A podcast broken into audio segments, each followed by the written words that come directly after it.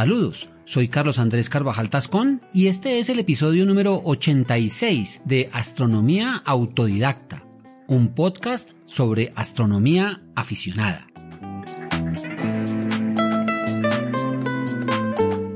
Bienvenidos.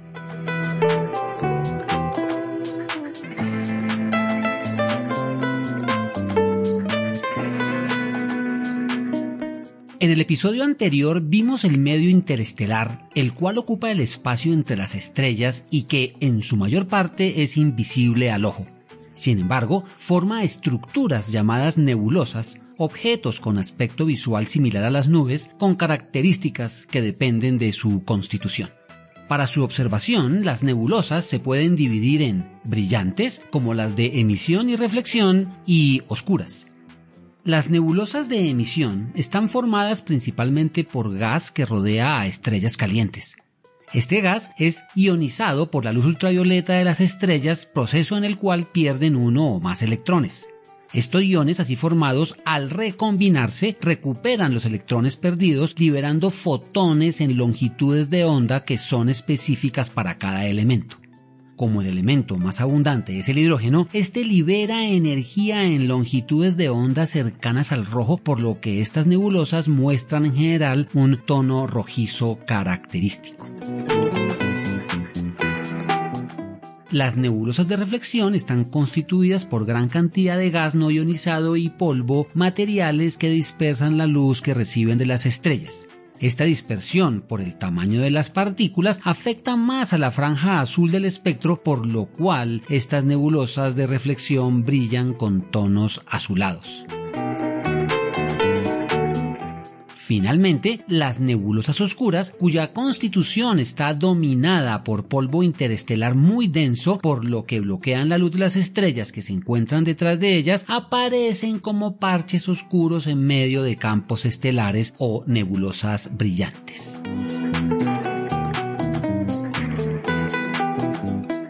En este episodio ofrecemos un recorrido visual por algunos objetos nebulares presentes en Orión, una famosa constelación fácilmente reconocible y visible entre diciembre y marzo desde cualquier punto de la Tierra. Es importante recordar que la observación de nebulosas como la de otros objetos del espacio profundo idealmente debe realizarse en noches sin luna, en cielos con poca contaminación lumínica y con una adecuada adaptación de la visión a la oscuridad, todo lo cual describimos en el episodio 38 necesitaremos una carta celeste, un plan de observación, binoculares y telescopio.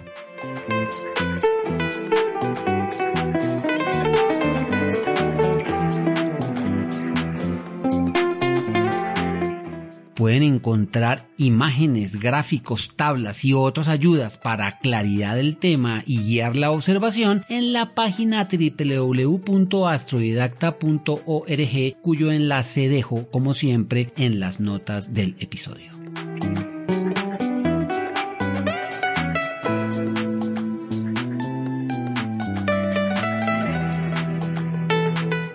Comencemos por ubicar la constelación del Cazador que se encuentra atravesada por el ecuador celeste entre Tauro y el Can Mayor.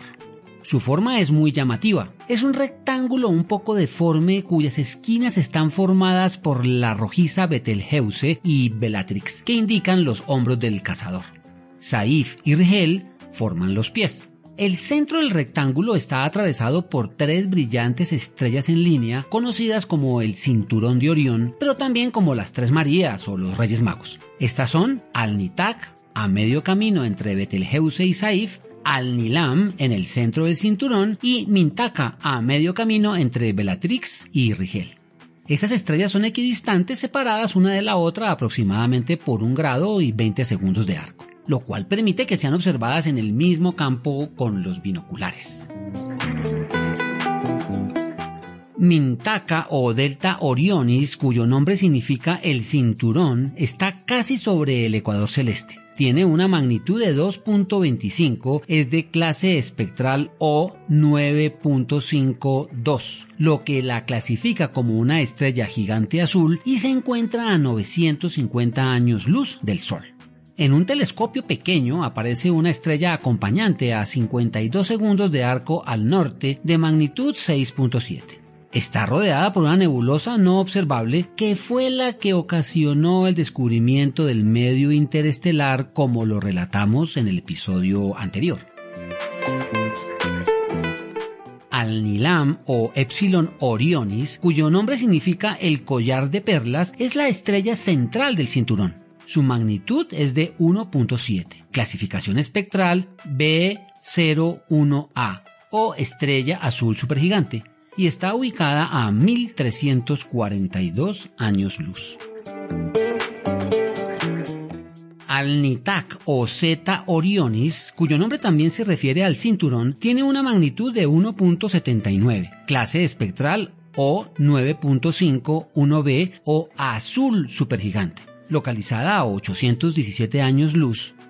Estas estrellas son similares en composición y temperatura, por lo que exhiben clases O y B de estrellas jóvenes calientes. Se observan entonces como brillantes astros blanco-azulados. De las tres, Al-Nilam se encuentra al doble de distancia de sus compañeras, lo que implica que es intrínsecamente la más brillante.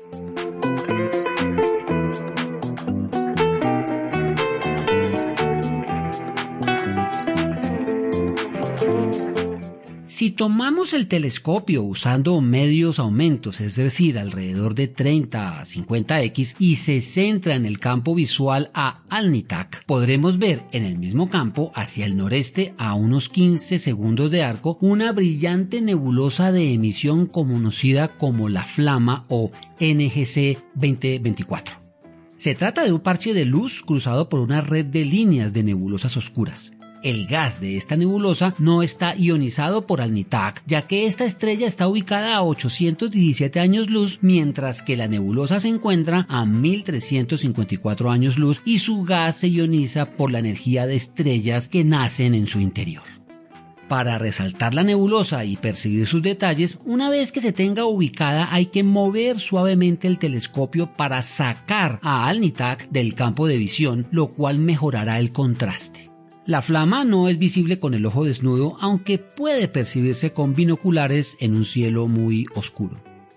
Al lado sur de Alnitak se encuentra la más famosa nebulosa oscura conocida como cabeza de caballo o Barnard 33, en medio de la tenue nebulosa de emisión IC 434. Sin embargo, ninguna de las dos se puede apreciar con telescopios y se requiere de fotografía para revelarlas. Hay gran cantidad de imágenes que muestran este conjunto de astros en un mismo campo de visión. Una de ellas la encontrarán en la página asociada.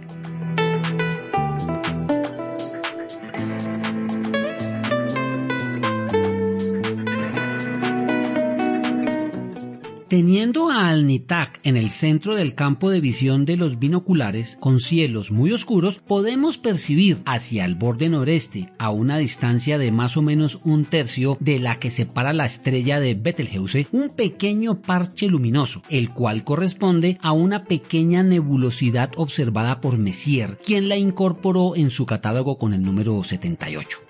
Si estamos usando el telescopio, nos desplazaremos desde Alnitak por más de un campo al norte en dirección a Betelgeuse hasta una estrella doble llamada Struve 782. M78 aparecerá en el borde este del campo de visión. Esta nebulosa de reflexión, iluminada por estrellas en su interior, brilla con una magnitud de 8, por lo que su color azul no es manifiesto. Se encuentra a una distancia de 1500 años luz.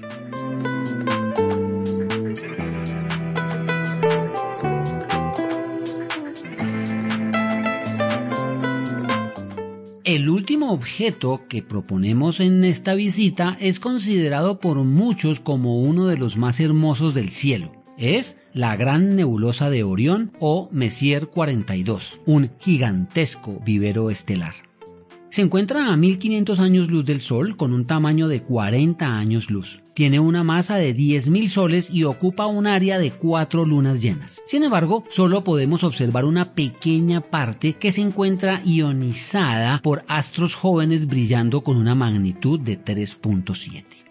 Si observamos el cinturón con el ojo desnudo y desplazamos nuestra atención hacia el sur unos 3 grados o 3 dedos de distancia angular, encontramos una línea de 3 a 4 estrellas que se encuentran en dirección casi perpendicular a él, formando un asterismo llamado la espada de Orión. Estos astros, más que estrellas individuales, son un fascinante complejo de nebulosas, cúmulos estelares y estrellas dobles. El astro situado en medio de la espada parece más borroso que los demás.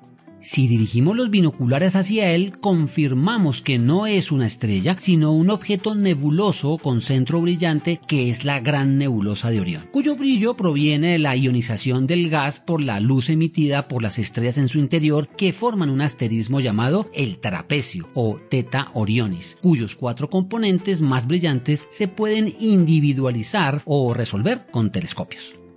Con los binoculares observaremos la nebulosa como una capa brillante que rodea un rico campo estelar. Con el telescopio la nebulosa aparecerá con un aspecto tridimensional y en noches oscuras que dan un buen contraste podremos percibir el color verdoso proveniente del oxígeno ionizado.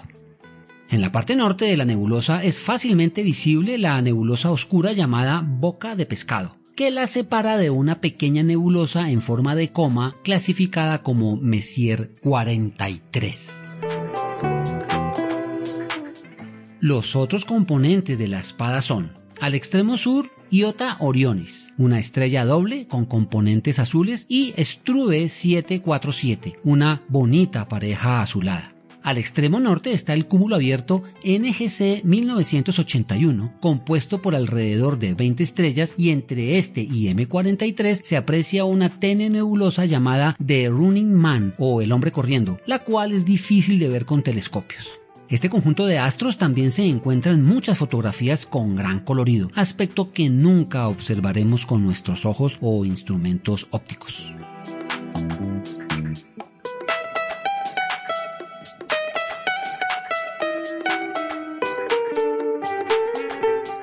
Terminamos esta observación con la que expusimos de manera práctica los tres tipos de nebulosas del medio interestelar que constituyen la parte visible por el aficionado. En los próximos episodios veremos la importancia de estas estructuras en el estudio de la evolución estelar.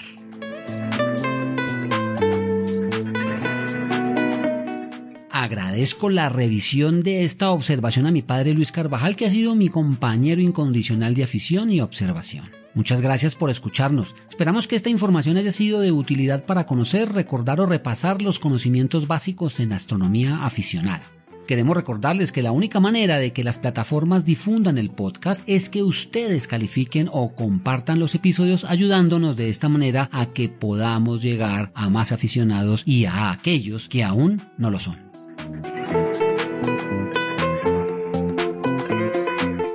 Cielos limpios y oscuros para todos.